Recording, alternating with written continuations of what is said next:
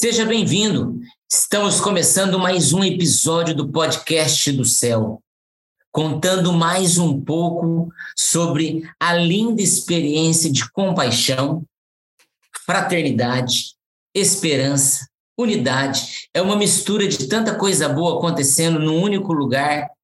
Temos contado um pouco dessa história que acontece em Fortaleza, no Ceará, no céu.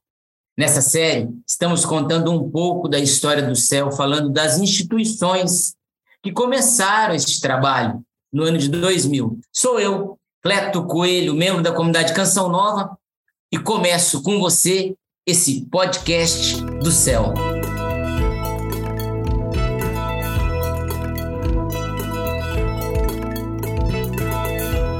Aos poucos, nós estamos tendo a alegria de ter aqui pessoas que deram esse primeiro passo lá no ano de 2000.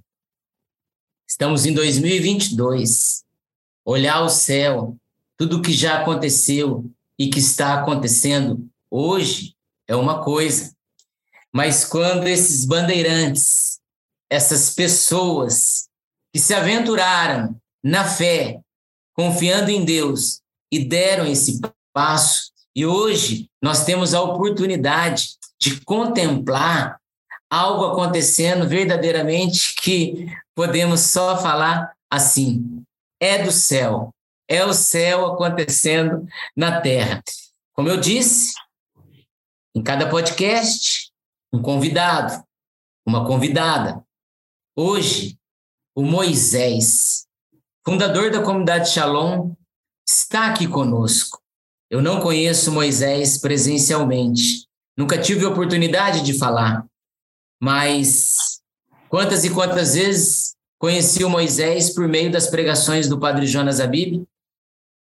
Naquelas pregações que ele vinha formando essa comunidade de Canção Nova e falando das comunidades existentes no Brasil e no mundo, e claro, sempre citou e cita Moisés, da comunidade Shalom. Portanto, Moisés, seja bem-vindo. Muito obrigado, Cleto. Olá para todos que estão nos acompanhando nesse podcast. É uma alegria muito grande poder estar junto com você, querido Cleto, que também não conheço pessoalmente, mas que a gente agora pode se conhecer de forma virtual, digamos assim, nesta comunhão misteriosa que Deus faz nos corações e também com todas as pessoas que estão nos acompanhando aí nessa história que é o céu. É uma alegria muito grande estarmos juntos e é uma alegria muito grande testemunharmos este milagre que é o céu. Moisés, antes de entrarmos propriamente para falar do céu e para falar da comunidade Shalom, eu quero e penso eu que muitos querem saber coisas assim é, é coisas da vida do Moisés. Quem é o Moisés, né? Eu olho o Moisés hoje sempre fala, é o Moisés é o fundador da comunidade Shalom. Mas existe uma raiz lá para trás, existe uma história. Quem é Moisés? Onde nasceu? E dando esse salto depois, o que atualmente faz Moisés? Quais são as tarefas do dia a dia hoje de Moisés? Cleto, Moisés é filho de uma família de cinco filhos, o último, né? Minha mãe, quando me teve, tinha 45 anos, né? É assim, o fim de rama, podemos dizer assim. Nasci no dia 4 de novembro de 1959, tenho 62 anos. E na minha infância, eu nasci numa família tradicionalmente católica. Minha mãe tinha expectativas até o meu respeito, porque ela desejava muito um filho homem para consagrar a Deus. E quando eu nasci, fui assim sendo educado na vida da igreja, mas quando fui chegando um pouco na minha pré-adolescência, eu já fui assim querendo viver a minha própria vida, né? Eu queria ser feliz, eu queria ser feliz a qualquer custo, como todo adolescente, como todo jovem. E foi muito interessante porque naquele período eu fui me afastando um pouco da igreja, porque eu achava assim como um adolescente, como um jovem, que a igreja era uma coisa assim uma peça de museu, que não tinha muito o que me dizer, né? Então fui me afastando, fui vivendo uma vida assim um pouco forçada de ir à missa aos domingos, que a minha família me impunha esse dever, né? Mas o coração completamente afastado.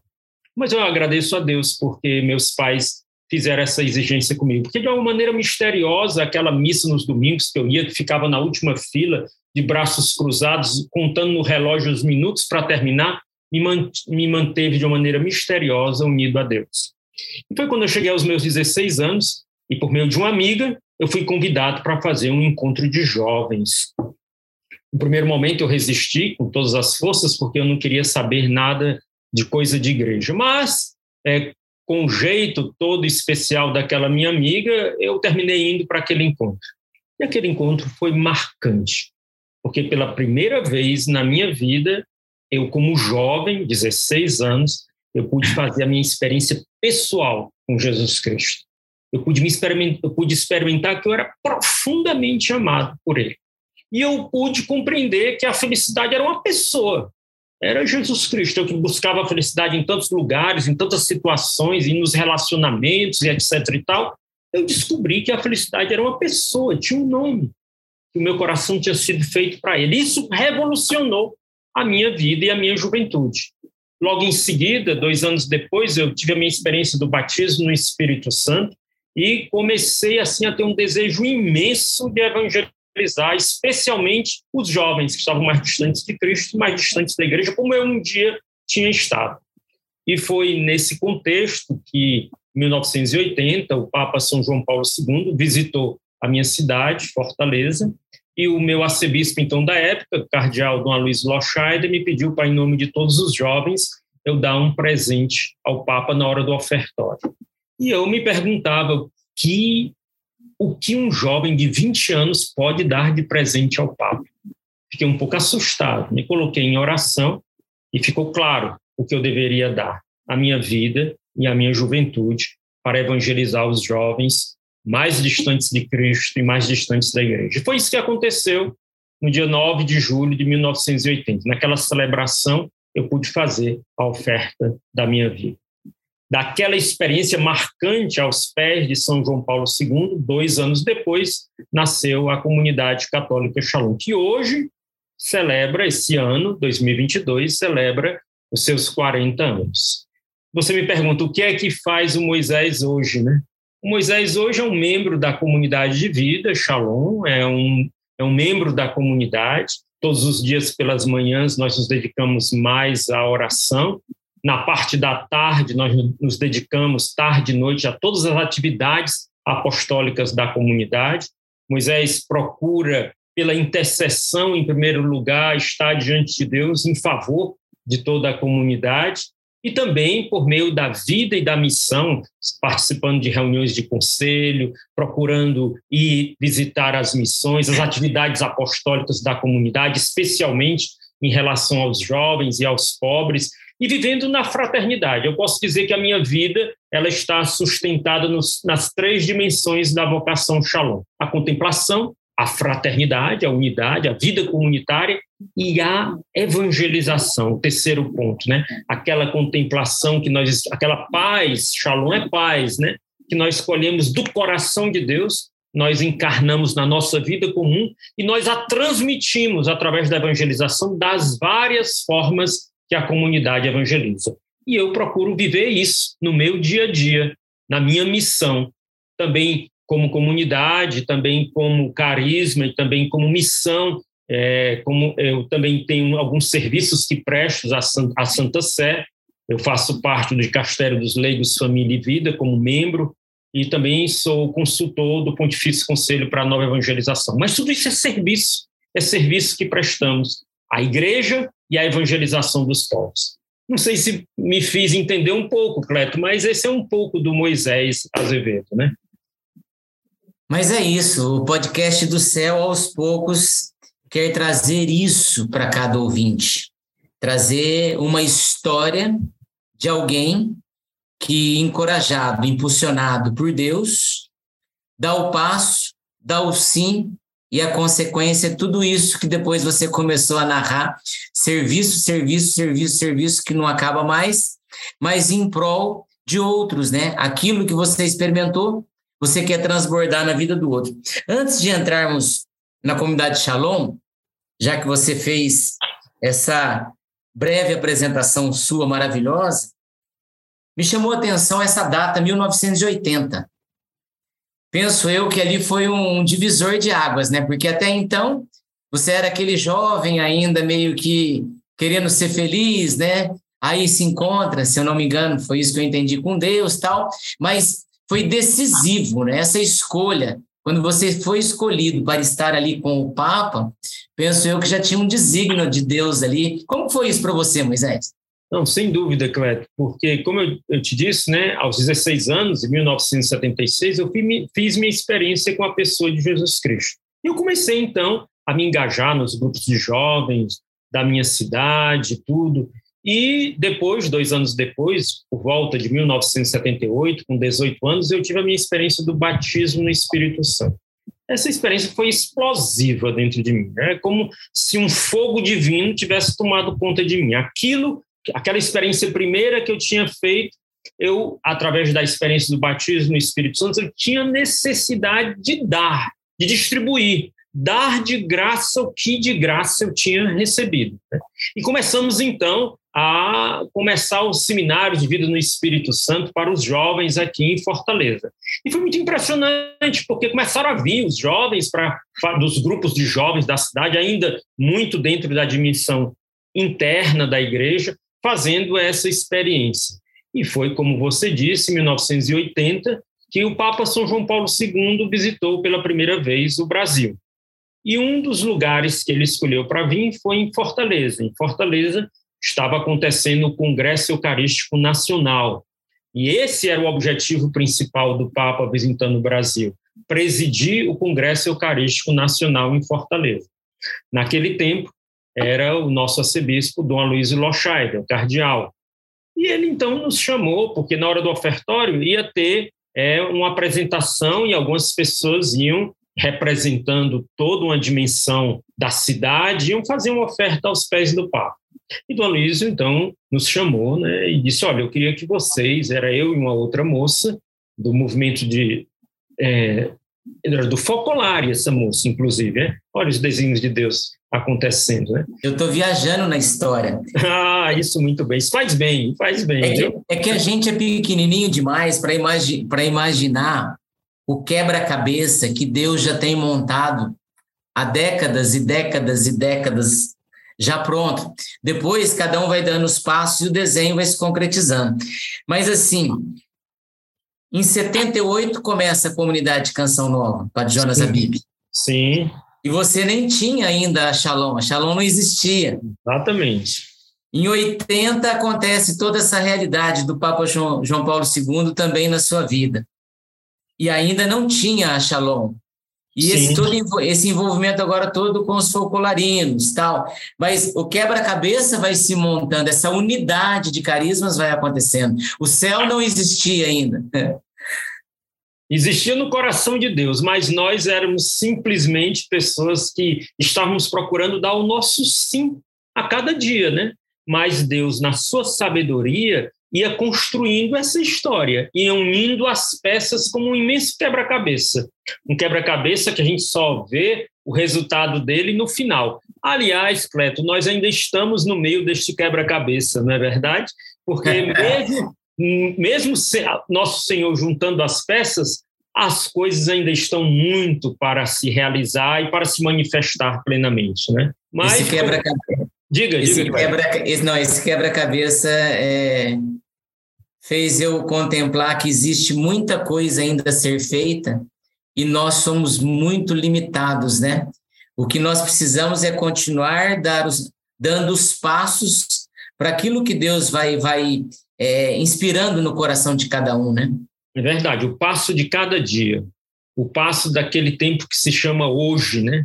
Hoje, diz o salmista, se ouvires a voz de Deus, então hoje a voz de Deus está nos chamando e o sim que a gente dá hoje tem repercussões de eternidade, né? Como você dizia, eu podia imaginar, né, que em 1980, naquele momento que Dom Aloysio pediu para que nós pudéssemos dar um presente ao Papa, com certeza um desígnio de Deus começava, que já era anterior, com certeza, dentro do pensamento de Deus, mas nos integrava naquele instante. Né? Mas, voltando um pouco para aquela história, é, então o Dom Aloysio disse, é, vocês escolhem o que vocês vão dar para o Papa. Eu, para ser sincero, Cleto, eu me assustei, né? Porque o que é que um jovem de 20 anos pode dar de presente ao Papa, né? Fiquei assim um pouco assustado. Mas eu disse, vamos rezar, vamos rezar. E quando me coloquei em oração, o que vinha no meu coração é que eu não podia dar nada mais e nada menos do que tudo o que eu tinha recebido. Porque tudo é dom, tudo é graça. E aquilo da minha história, desde a minha experiência com Jesus Cristo, desde a experiência no batismo no Espírito Santo, desde a evangelização dos jovens, emergiu dentro de mim e o desejo de fazer um compromisso ali aos pés do Papa de ofertar a minha vida e ofertar a minha juventude para evangelizar, evangelizar os jovens, especialmente os jovens mais distantes de Cristo e mais distantes da igreja. E foi muito interessante, porque naquele dia, no dia 9 de julho de 1980, na hora do ofertório, foi muito interessante, porque é, ao, me, ao me ajoelhar diante de São João Paulo II, eu vou te dizer assim, deu assim um branco, né? Eu tinha pensado em falar algumas coisas em italiano, que eu não sabia italiano naquela época, mas eu procurei aprender com algumas pessoas, mas não saiu nada. Eu olhava para o Papa e o Papa olhava para mim e olhava também para a pessoa que estava comigo me deu assim uma mudez completa. Eu olhar aqueles olhos azuis, porque São João Paulo II tinha uns olhos azuis, que eu costumo dizer assim, é, eu procuro, Cleto, eu procuro esse, esse, esse azul em todo canto e eu acho que eu só vou encontrar no céu esse azul. E ele me olhava assim como que penetrando a minha alma, penetrando a minha alma. Eu entreguei aquela carta nas mãos dele, ele é, nos saudou, tocou o nosso rosto, nos abençoou. E naquele momento eu estou convicto que uma graça muito grande eclodiu dentro de mim. Eu não sabia bem qual era, mas eu estava convicto que algo muito maior do que eu, eu mesmo tinha sido semeado no meu coração naquele instante. Moisés, é, aqui eu me coloco como um curioso, né, querendo saber, né? Querendo entrar na história, porque eu estou mergulhado na sua história, ela é muito interessante.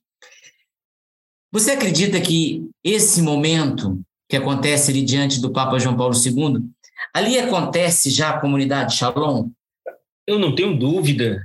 Eu costumo dizer, Cleto, porque uma das coisas centrais do nosso carisma é a oferta de vida. Nós nascemos ali, nós nascemos naquele momento que, aos pés do sucessor de Pedro, numa celebração eucarística, nós dobramos os nossos joelhos e colocamos toda a nossa vida, vida na oferta de Cristo. Mas Nossa, ali não existia nada, né? Não ali existia, não existia nada. Quando, existia quando, que, nada. quando que surge a comunidade Shalom? Dois anos depois. Dois Mas anos ali depois. você vê que é a, é, é, é, é a pedra lançada ali, né? Ali é como se fosse é, o broto, é como se fosse o, o, o transbordar, o, o, desabrochar do carisma dentro do meu coração. E eu gosto de dizer até assim, sabe, Cleto, que todas as pessoas, quando fazem as suas promessas na comunidade, o que, que elas fazem? Elas fazem uma oferta de vida dentro de uma celebração eucarística. E, no fundo, eu digo, todas elas estavam comigo naquele instante ali aos pés do sucessor de Pedro, você ali já chegou. Você já chegou a falar isso que você está nos falando aqui no podcast do Céu em, em pregações, informações? Sempre, sempre. Isso é, isso é marcante para nós. Isto é o central, porque quando a gente vai fazendo a nossa história, porque a comunidade ela foi nascendo, ela foi se desenvolvendo, e a gente, vamos dizer, as coisas foram acontecendo, mas é quando a gente lança um olhar na história é que a gente pode compreender o carisma. E é interessante perceber que, dez anos depois da fundação da comunidade, os irmãos pediram para a gente fazer esse histórico da comunidade. E foi ali que eu pude lançar o meu olhar e ver as pedras do quebra-cabeça sendo juntadas. E foi ali que eu pude identificar a origem do semear de Deus no coração, no nosso coração, para o nascimento da comunidade Shalom. Mas, mas olha que interessante. Nunca conversei com você presencialmente. Sim. Tanto é que eu perguntei se você já tinha falado sobre isso em pregações, informações para a comunidade Shalom, e você disse que sim. Mas quando eu volto um pouco antes e pergunto se ali já nascia a, a comunidade Shalom diante desse, dessa entrega sua ali aos pés do Papa João Paulo II, é que eu entendia que ali estava nascendo, mas eu não sabia. Sim, sim, mas é isso mesmo. Você intuiu é a, a, o princípio do carisma, né? E Shalom, o que é Shalom? Para quem está chegando agora, não sabe nada de igreja, nunca ouviu falar de céu, nunca ouviu falar de nada disso que a gente está conversando. O que é Shalom? Para que aí, existe a Shalom? É, aí, aí entra na história, né? Então, quando eu fiz esse compromisso com o Papa, em 1980, então, após a celebração eucarística, meu coração estava mais inflamado ainda, depois do encontro com o Papa. E aí eu fui me colocando no coração, é, como colocar isso em prática, né? como evangelizar, como evangelizar os jovens mais distantes de Cristo, mais distantes da igreja, como dar uma resposta concreta, como tornar concreto aquilo que é, nós eu fiz diante do altar do Senhor, nós fizemos diante do altar do Senhor. Então, o meu grupo de jovens, o meu grupo de jovens do Colégio Cearense, que era foi se transformando em um grupo de oração carismático, eu e alguns jovens que estávamos lá, nós, eu comecei a partilhar um pouco uma inspiração, porque como ia ao encontro desses jovens? Um jovem que não vai à missa, um jovem que não vai à igreja, um jovem que não aceita o convite para ir para um encontro de fé, era preciso a gente ir ao encontro deles e começou a aparecer uma inspiração assim meio maluca no meu coração, né? Um jovem que não vai a nenhum ambiente desse iria a um ambiente neutro. Então eu fui compartilhando com aqueles meus amigos e fui compartilhando essa inspiração de fazer uma espécie de uma lanchonete, de um barzinho, de uma pizzaria para evangelizar. Isso era, parecia uma loucura, né? Mas toda vida que eu rezava, isso ficava mais forte dentro de mim, né? Mas, rapaz, isso era uma loucura, como é isso? Então, eu me lembro que nós estávamos numa festa do nosso grupo de jovens e eu estava já ruminando isso na oração um tempo. E aí alguns disseram, Moisés, o que é que você tá, tem? Você está mais calado? E eu comecei a partilhar essa ideia, né?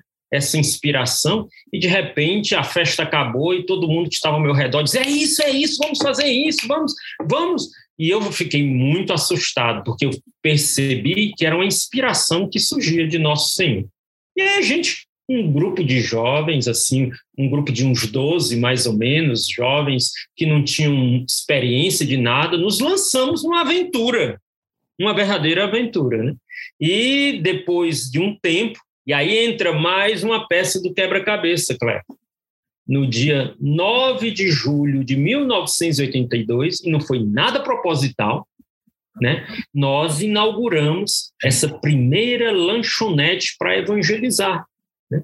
Então, um sinal forte da parte de Deus que aquele encontro aos pés do Papa e aquela resposta que nós estávamos dando estava ligado e era a origem do nosso carisma. Aí nasceu aquela lanchonete para evangelizar. Os jovens começaram a vir de uma maneira muito impressionante. Aqueles jovens, era uma lanchonete, como qualquer uma outra, só que tudo levava para a evangelização. Tinha uma Bíblia em cima da mesa, nós éramos os garçons que acolhíamos as pessoas, tinha uma capela com o Santíssimo Sacramento sempre exposto atrás, e a gente acolhia os jovens, dávamos o nosso testemunho de fé e convidávamos eles para ir diante de Jesus no, no altar. E muitos deles faziam a sua experiência com a pessoa de Jesus. Os jovens começaram a vir e aqueles jovens começaram a me dizer que também queriam viver essa mesma experiência de ofertar a sua vida.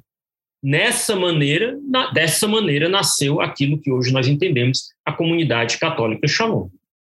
No fundo, no fundo, né, aquela sua busca de jovem por ser feliz, a felicidade que você tanto queria e tanto buscava, esses jovens que começam a frequentar a lanchonete Shalom estão em busca de felicidade. E ali começam a se encontrar com pessoas felizes, realizadas, né? E aí que dá a conexão, né? Sem dúvida. E perguntam qual é o motivo da, desta alegria, dessa felicidade, desta paz, né? Porque shalom, a palavra shalom, o que é a palavra shalom? A palavra shalom é uma palavra do Evangelho que está na boca de Jesus ressuscitado, quando aparece os discípulos e diz shalom. Na verdade, ele está dando o segredo da plenitude da vida, porque shalom, a paz esteja convosco, é, no sentido bíblico, a plenitude da salvação que, o, que Jesus vem trazer. Então, quando Jesus diz shalom aos discípulos e mostra o seu lado aberto, porque o evangelista São João diz que ele mostra o seu lado aberto, ele está mostrando para os discípulos que a plenitude da vida, a plenitude da felicidade é ele, é o coração aberto. A paz tem um nome, a paz é uma pessoa. Essa felicidade plena que o homem busca em tantos lugares, e tantos, em tantos lugares, em tantas situações, ela só encontra na pessoa viva de Jesus Cristo. Ei, Moisés, tá, tá, meu coração tá. Sabe quando o coração bate assim? É, é muito bom escutar pessoas que falam, mas com, com esse.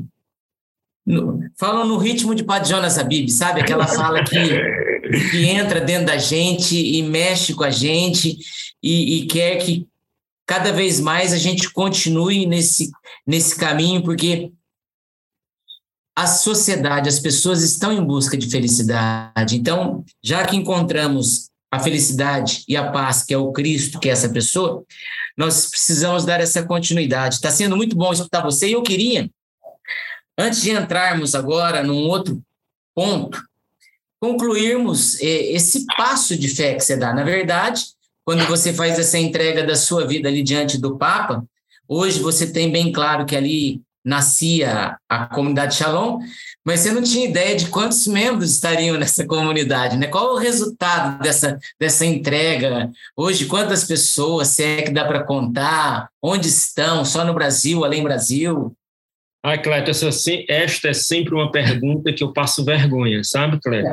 Porque números não é a minha praia, sabe? Eu não, não... Mas vou tentar aqui. Como eu, eu passo muitas vezes essa vergonha, eu sempre me lembro da última vez que eu passei, e aí eu vou procurando refazer um pouco os números. A comunidade hoje, ela é composta, ela é formada de eh, níveis de pertença, né? A gente tem a comunidade de vida, como a comunidade Canção Nova, né? pessoas que se dedicam exclusivamente à vida, à missão e à evangelização.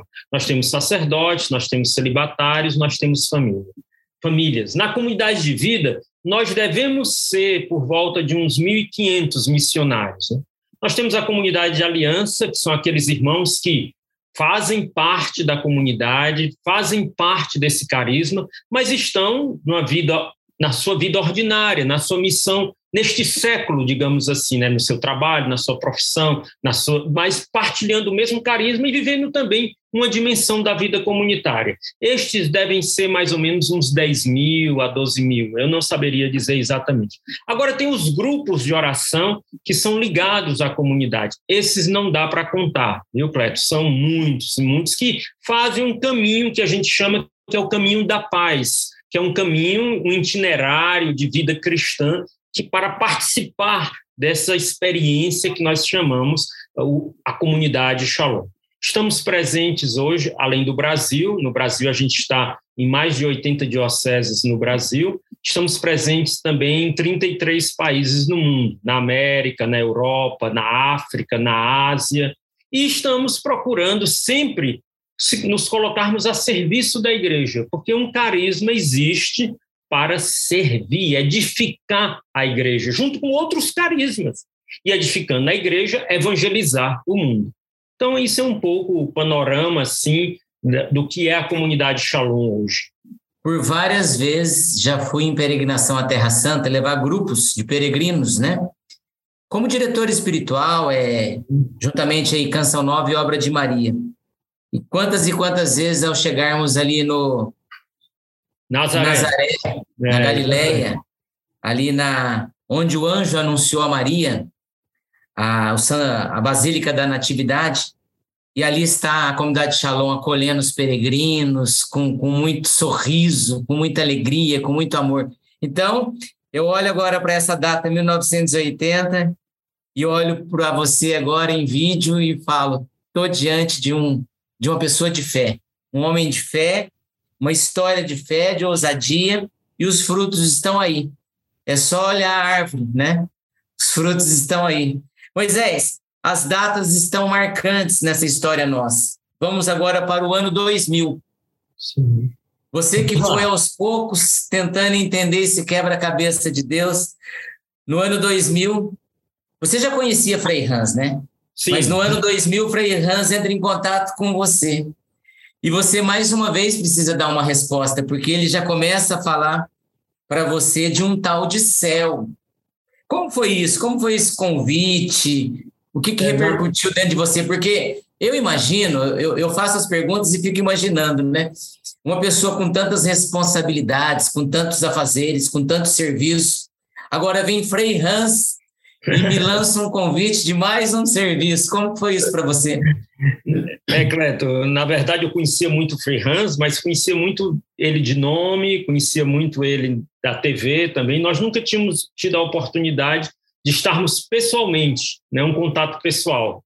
Então, foi interessante porque, é, mais ou menos no final dos anos 90 e no início dos anos, é por aí, 99 e 2000, exatamente é, é esse período.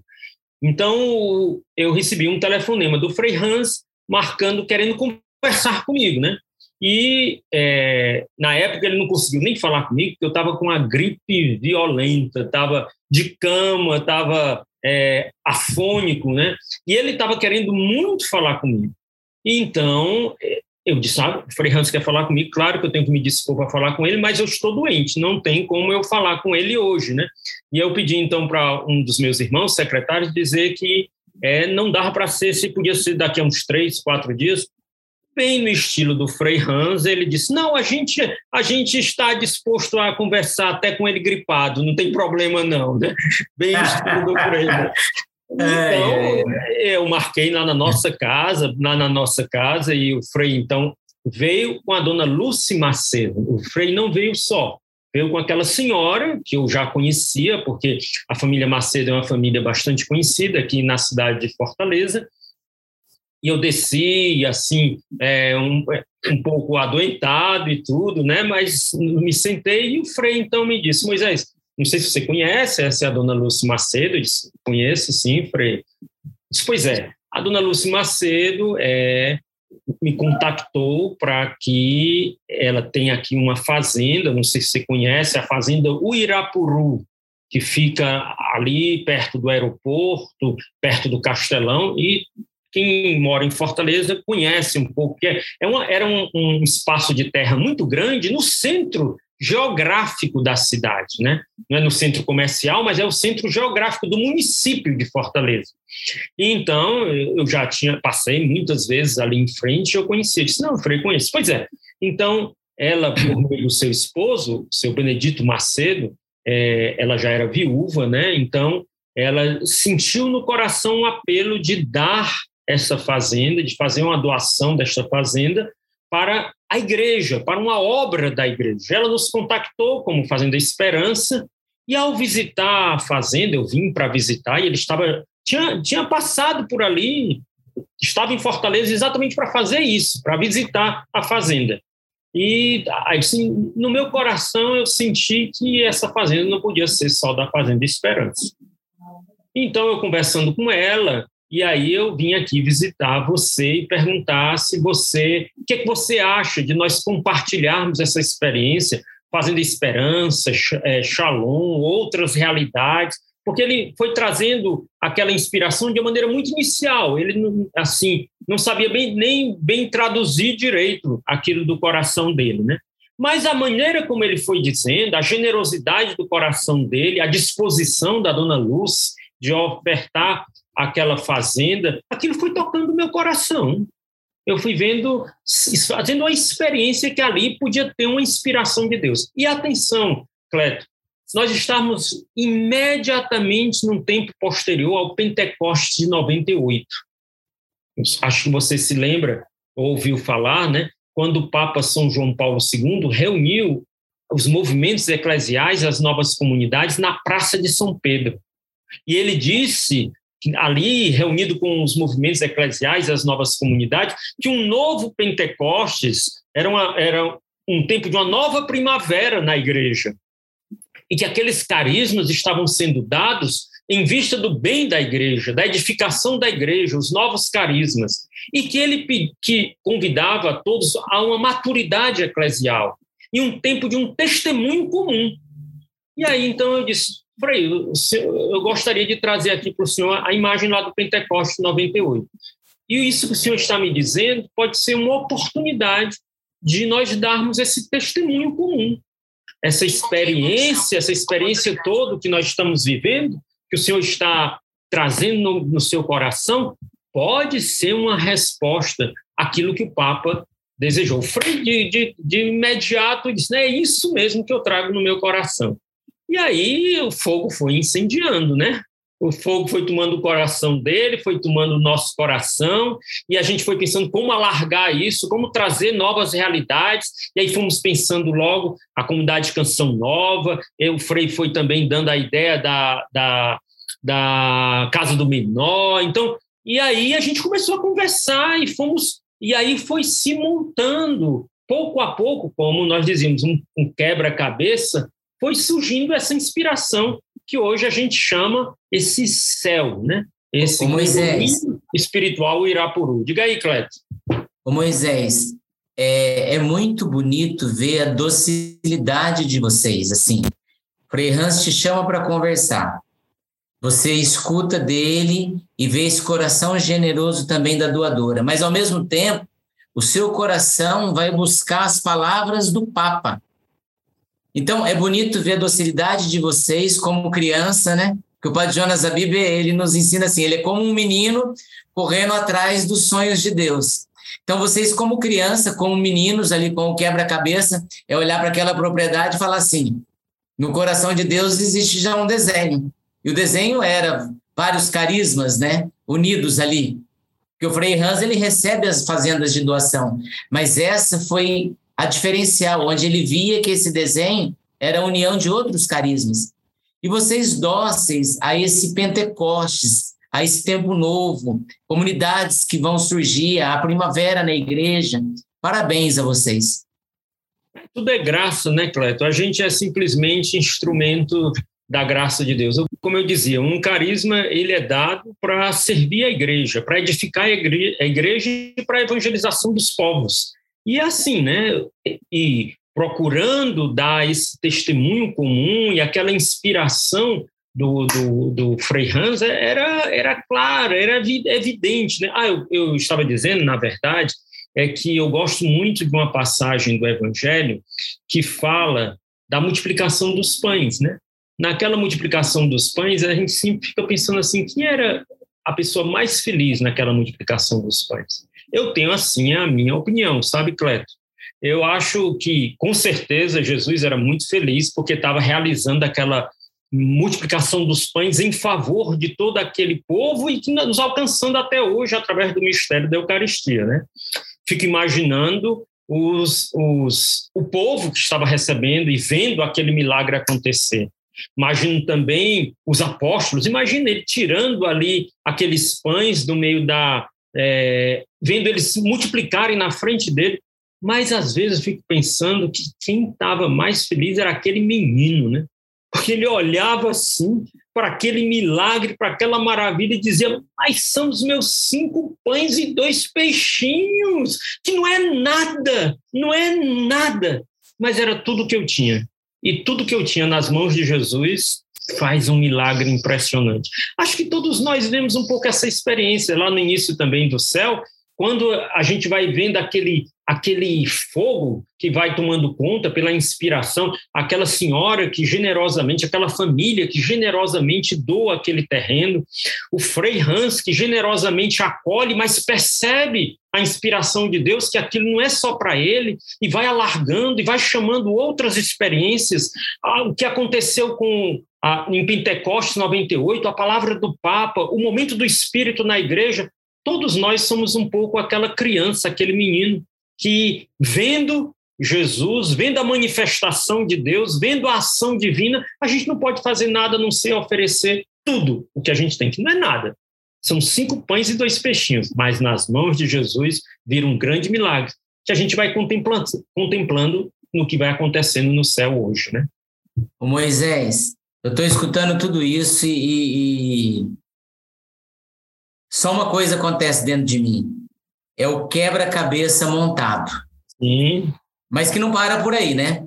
É verdade. É, por quê? Porque já que você trouxe a multiplicação dos pães, é isso que você disse. A senhora, essa mulher que doa, ela dá a parte dela.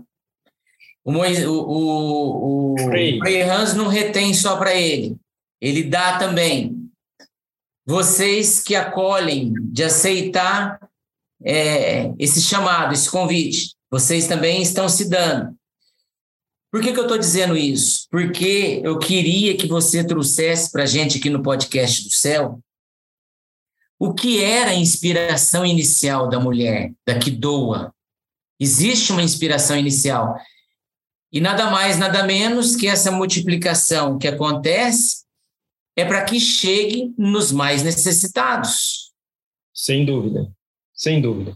É, é, na verdade, quando o seu Benedito, e aí ela talvez fosse muito interessante até no podcast do céu, convidar a dona Lucy, né, para poder falar um pouquinho e poder partilhar da inspiração original. Mas ouvindo o que ela falava, ela sempre falava que o seu Benedito e ela tinham no coração o desejo de que aquela terra era como que uma terra consagrada para o serviço de Deus e para o serviço dos outros. É tanto que foi lá que ela doou o seminário arquidiocesano, uma parte do terreno, o seminário arquidiocesano que é, forma os sacerdotes, uma parte desse terreno de lá. Ela também doou para o Carmelo. Quando o Carmelo veio para Fortaleza, as carmelitas, foi um pedaço de, desse terreno que ela também doou. Ela doou também para as irmãs Doroteias, que é, também fizeram lá um, uma obra. Ela tinha lá uma das primeiras casas de retiro de Fortaleza, que eram das irmãs Doroteia, era também uma parte desse terreno. Também doou uma parte desse terreno para as monjas beneditinas, e o resto do terreno ela sentia que deveria doar para o Frei, e o Frei sem percebeu que deveria alargar essa doação para aquele princípio original ali ser um testemunho da caridade de Cristo, que é o Espírito Santo de Deus, da igreja, um testemunho, um testemunho de fé dos novos carismas juntos a serviço especialmente das pessoas mais necessitadas, as que têm mais fome, os pobres. E os pobres, quando a gente fala os pobres, a gente alarga o sentido dos pobres porque nós sabemos que os pobres eles são os pobres espirituais, aqueles que desconhecem Cristo, aqueles que desconhecem, que vivem uma miséria espiritual, que desconhecer Cristo é uma grande dor para o coração do homem e é a origem de todas as outras pobrezas. Os pobres, moralmente falando, aqueles que estão muitas vezes sem nem ter muita consciência, mas escravos do pecado, e os pobres, materialmente falando, aqueles que sofrem e têm espezinhada a sua dignidade humana. Então, aquela inspiração original era ali surgir uma experiência, um testemunho comum de igreja, a partir até da inspiração do Pentecostes 98, onde os carismas da igreja dão um testemunho comum em favor do homem do nosso tempo, que é pobre, que é ferido, que é profundamente necessitado da misericórdia de Deus. Moisés, é o seguinte, cara, escutar você está sendo bom demais. Esse podcast vai repercutir e, e o objetivo é esse, é fazer com que as pessoas não pessoas só distantes, não, que desconhecem as obras da igreja, mas também as pessoas que fazem parte do céu. Eu não sei se todos que ali estão têm dimensão de toda essa história que aos poucos o podcast do céu está trazendo, porque nós estamos indo pouco a pouco onde tudo começou. Então nós estamos indo lá na, sabe, eu, se eu não me engano, eu falei com o Frei Hans e com o doador e com o Nelson nos primeiros podcasts, que o que está acontecendo aqui no podcast do céu é aquela história que vai sendo contada de bisavô, vovô, do pai, filho, neto, bisneto, uma história de fé que precisa ser passada. Uma Moisés, tradição que vai sendo transmitida, né? Isso, Moisés. Shalom no céu. Tem casa no céu, tem alguns membros que moram lá. O que, que vocês fazem lá? Qual é a atuação do Shalom? Mas, ao mesmo tempo, eu quero coroar essas perguntas que eu fiz agora, acredito que você assimilou aí já. Uma casa no céu, membros da comunidade lá, o que fazem, qual é a atuação. Mas, ao mesmo tempo, trazer dois encontros que eu tenho certeza que vai mexer com o seu coração.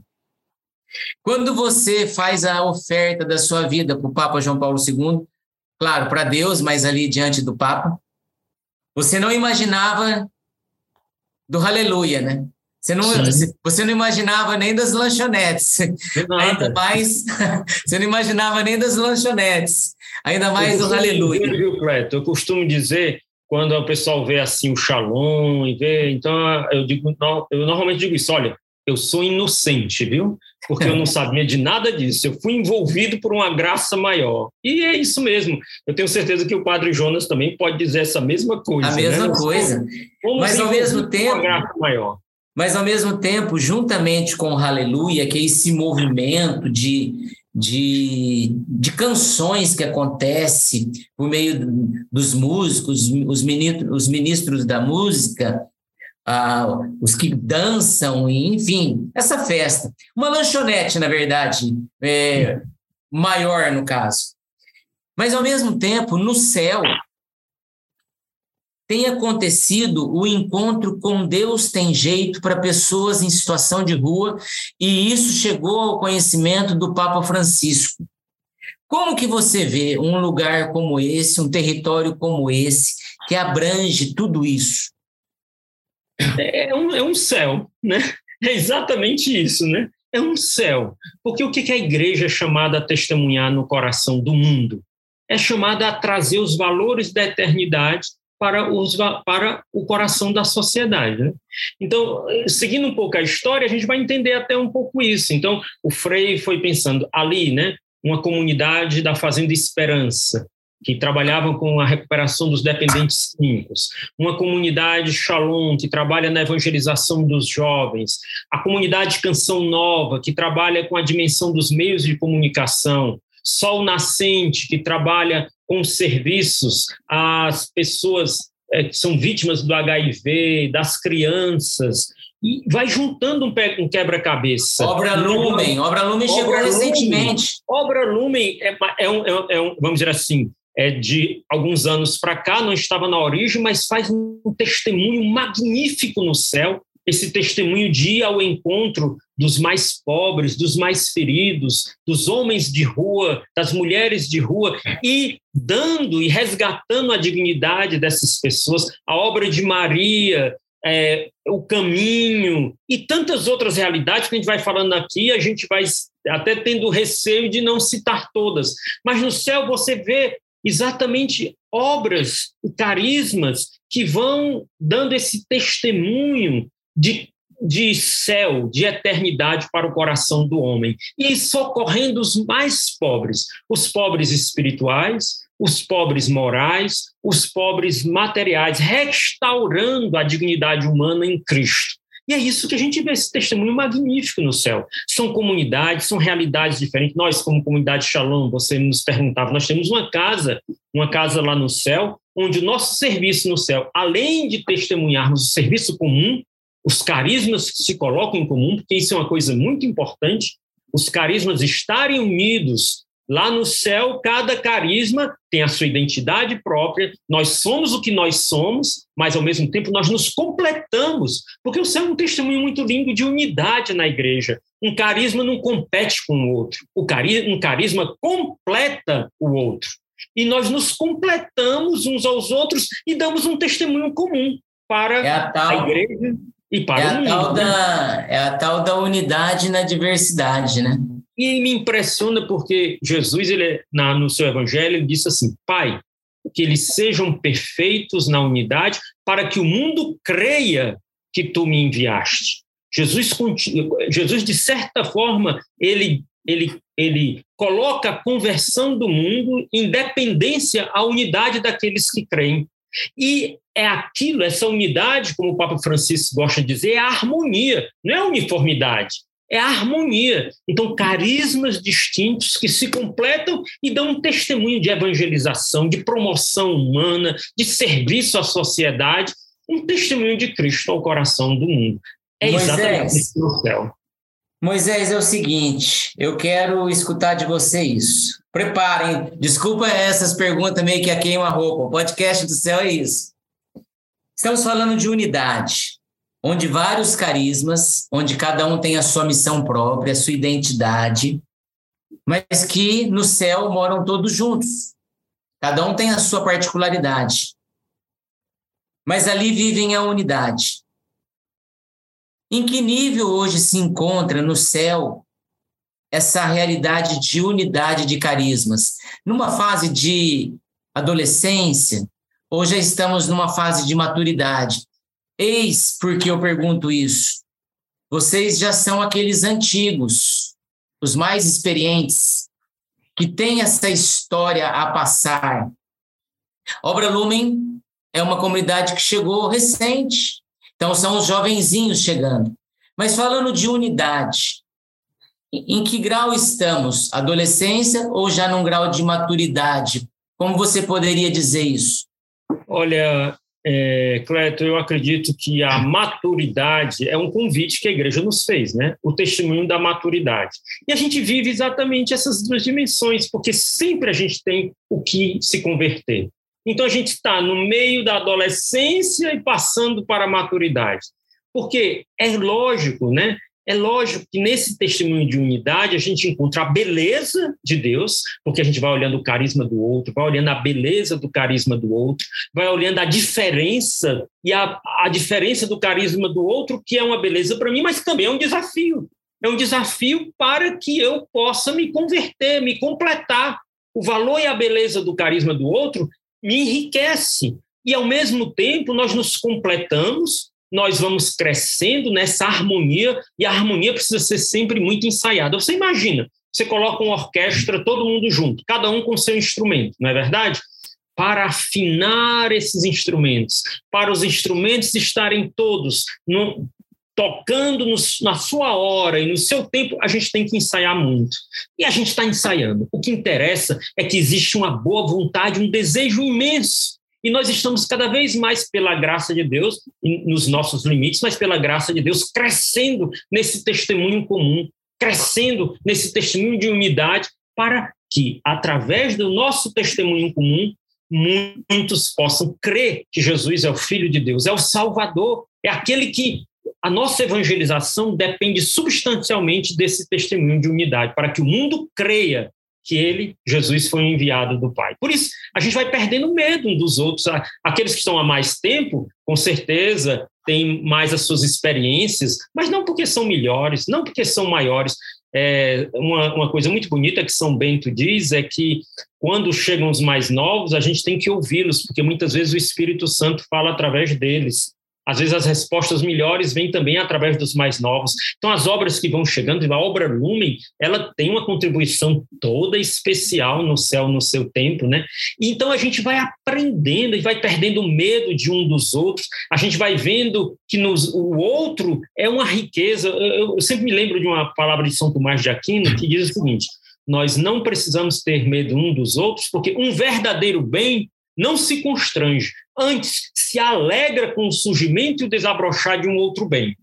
Então, se uma comunidade é um bem de Deus, quando ela vê uma outra comunidade, um outro carisma, um outro bem de Deus, ela se alegra, ela não se constrange. E todos nós vamos crescendo nessa maturidade. No tempo onde é que nós estamos? Nós estamos no caminho da adolescência para a juventude. Estamos na juventude. Podemos dizer assim: o céu está na sua juventude, crescendo na sua maturidade. Até mesmo porque o, céu tem 22 anos de idade. Oi, é um na juventude, né? É um jovenzinho. É um comunidade jovem, Canção é um Nova tem mais de 40 anos. Comunidade Shalom também. Está fazendo 40 anos este ano. 40 anos. Tem várias comunidades com muitos anos de vida, mas vivendo essa realidade, essa unidade de carismas, morando num único lugar. A diversidade, né? A unidade na diversidade Estamos com 22 anos, somos jovenzinhos a caminho da maturidade. Isso é. mostra, a, mostra a beleza do jardim de Deus, que é a igreja, né, o, o Cleto? Porque num jardim, imagine, né? Se todas as flores fossem amarelas, se todas as flores fossem vermelhas, era assim um negócio assim, assim, era bonito no primeiro momento, mas depois fica chato, né? Mas um jardim é bonito quando ele tem amarelo, vermelho, tem o verde, tem as cores diferentes, tem os perfumes diferentes. O céu é isso, essa diversidade dos dons, essa diversidade dos carismas que dão cores e perfumes diferentes que encantam e atraem o olhar do homem de hoje para Jesus Cristo, nosso Senhor. Moisés, nós estamos caminhando para a conclusão desse podcast do céu, que eu tenho certeza que vai marcar a vida de muita gente. Vamos trazer o quebra-cabeça de novo. O quebra-cabeça nos acompanhou durante eh, esse podcast. Eu tenho certeza que o, que o quebra-cabeça não está totalmente concluído. No coração de Deus ainda tem algumas peças ainda para entrar. Mas até então, aos 22 anos de idade de céu, temos um desenho já montado. Qual a sua visão? Qual o seu olhar como um fundador de uma comunidade Shalom? Sua visão, seu olhar para o céu, o que, o que você vê de céu aí mais para frente? Olha, Cleto, eu vou te dar um testemunho assim, né? Você, acabou, você falou do Aleluia. A gente teve a experiência depois de dois anos, por causa da pandemia, a gente realizar o Aleluia. E olhar aquele lugar lotado. Por noite, algumas noites chegam a 200 mil pessoas. Aquelas cinco noites, jovens, famílias e pessoas que não são da igreja, muitas pessoas que não são da igreja, entrando naquele lugar sagrado que é o céu. Porque o aleluia acontece ali no céu, passando pelas comunidades, passando ali pela, pela igreja do, do Santíssimo Sacramento, onde o Santíssimo Sacramento está exposto e a comunidade Oásis da Paz está ali fazendo adoração. Passando em frente à Fazenda Esperança, que trabalha com a recuperação dos dependentes químicos, passando em frente ao lar sacerdotal que trabalha com os sacerdotes, aquele povo lá no palco vendo também shows da comunidade Lumen lá no palco Hope com o, aqueles que se recuperaram, irmãos que foram que foram tiveram a sua experiência, foram resgatados do meio da rua.